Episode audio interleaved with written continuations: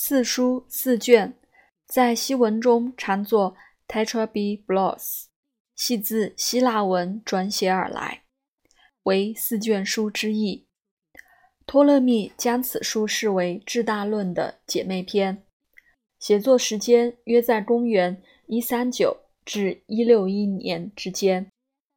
在完成《至大论》之后若干年，经近代西方学者的考定校试。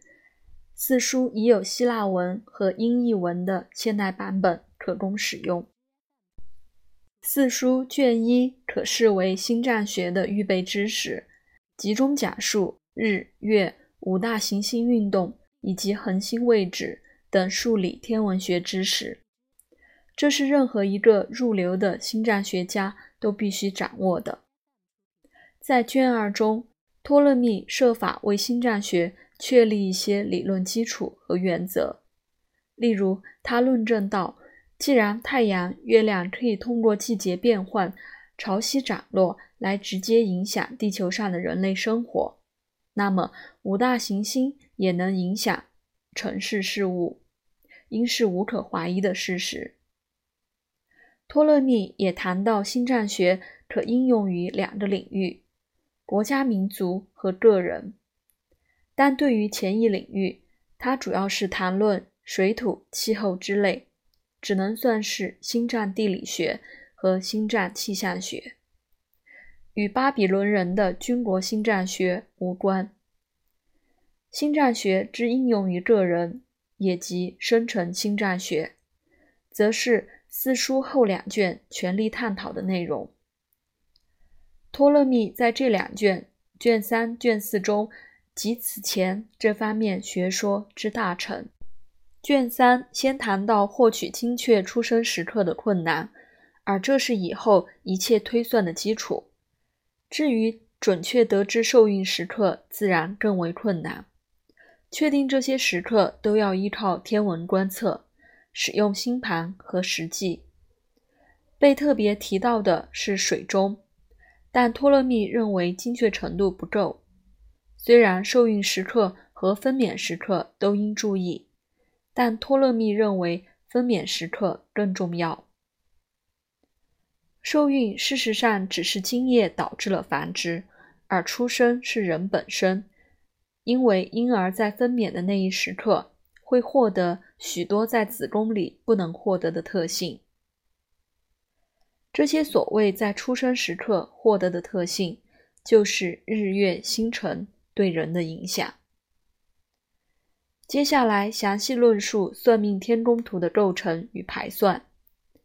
托勒密认为，一个好的星占学家能够从中发现许多信息。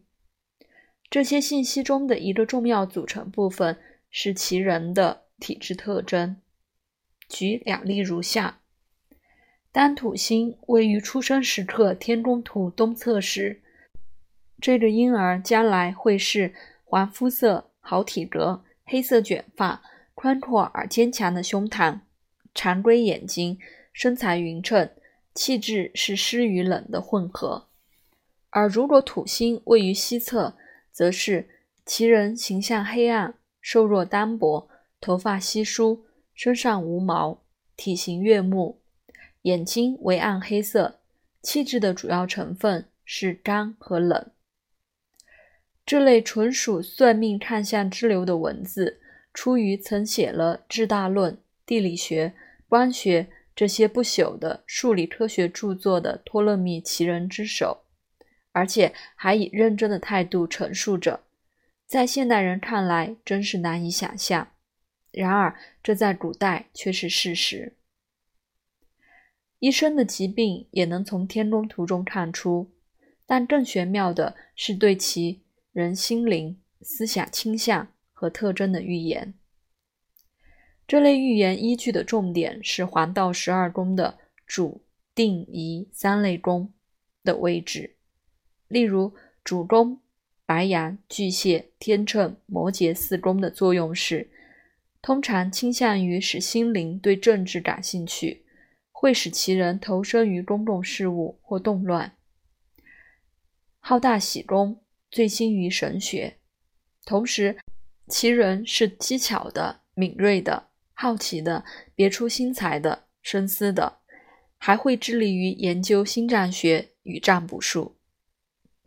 关于四定宫——金牛、狮子、天蝎、宝瓶和四仪宫——双子、侍女、人马、双鱼的作用，也各有一番模式相同的说法。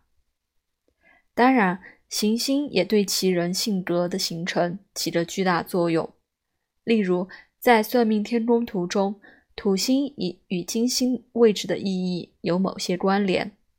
如果该两星处于贵格，指土金两星恰处于能感应的一宫之内，则此时降生者将是不好女色，有支配欲，喜好孤独，城府甚深。无视等级，对美丽无动于衷，饥渴善妒，不喜社交，见解卓越，酷好占卜、宗教和神秘主义，渴望神职，对宗教热忱蛮性，恭敬有加。平日正襟危坐，前功沉静，追心学问，信任友谊，禁欲自制，三省吾身，谨慎周密。小心对待来自女性的友谊。相反，若是土星不能与金星相互配合，处于不好的位置上，它将使人肆无忌惮、淫荡好色，亲身参加粗鲁下流、无耻之事，乃至淫秽有罪的性交，对妇女不忠诚，亵渎神灵，嘲骂圣洁的宗教礼仪。这类话头，直到中世纪和文艺复兴时期的欧洲神秘主义著作中仍时常可见。在《四书》卷四中，托勒密继续阐述算命天宫图的各个方面，辨识婴儿未来的健康状况，预言他的社会地位和职业，他或他未来的婚姻情况，乃至对于性的态度。例如。如果火星远离金星和土星，但同时又靠近木星的话，就会使此时降生的人在性交时纯洁有礼，倾向于只着眼于此事的自然用途。按照西方古代的禁欲主义学说，性交的自然用途是受孕育儿。若着眼于享受两性欢合时的愉悦，即为可耻有罪。这种观念在中世纪基督教会和公元十世纪以后的中国也都有一定的市场。又如，要是火星得到金星的支持，此时降生的人就很难要救了。饭淡邪吃，人欲横流，为甜欲火，不择手段。诸如此类，虽然各种情况下的算命天空图。所蕴含的信息各有不同，但据此进行预言的模式则大致相似。四书在托勒密生活的时代即已产生广泛影响，而且这种影响在他身后持续了许多世纪。好些有名的星占学家，如希巴恰斯、保罗以及尤里乌斯。菲尔米库斯等人都引用四书，并将此书视为最基本的第一手星战学资料。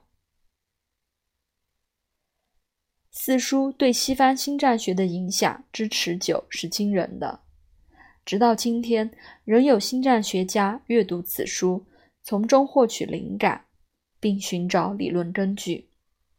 对于那些不甚务实，而喜欢以神秘主义眼光看待事物的人来说，托勒密的四书或许显得有些枯燥，不那么才华横溢。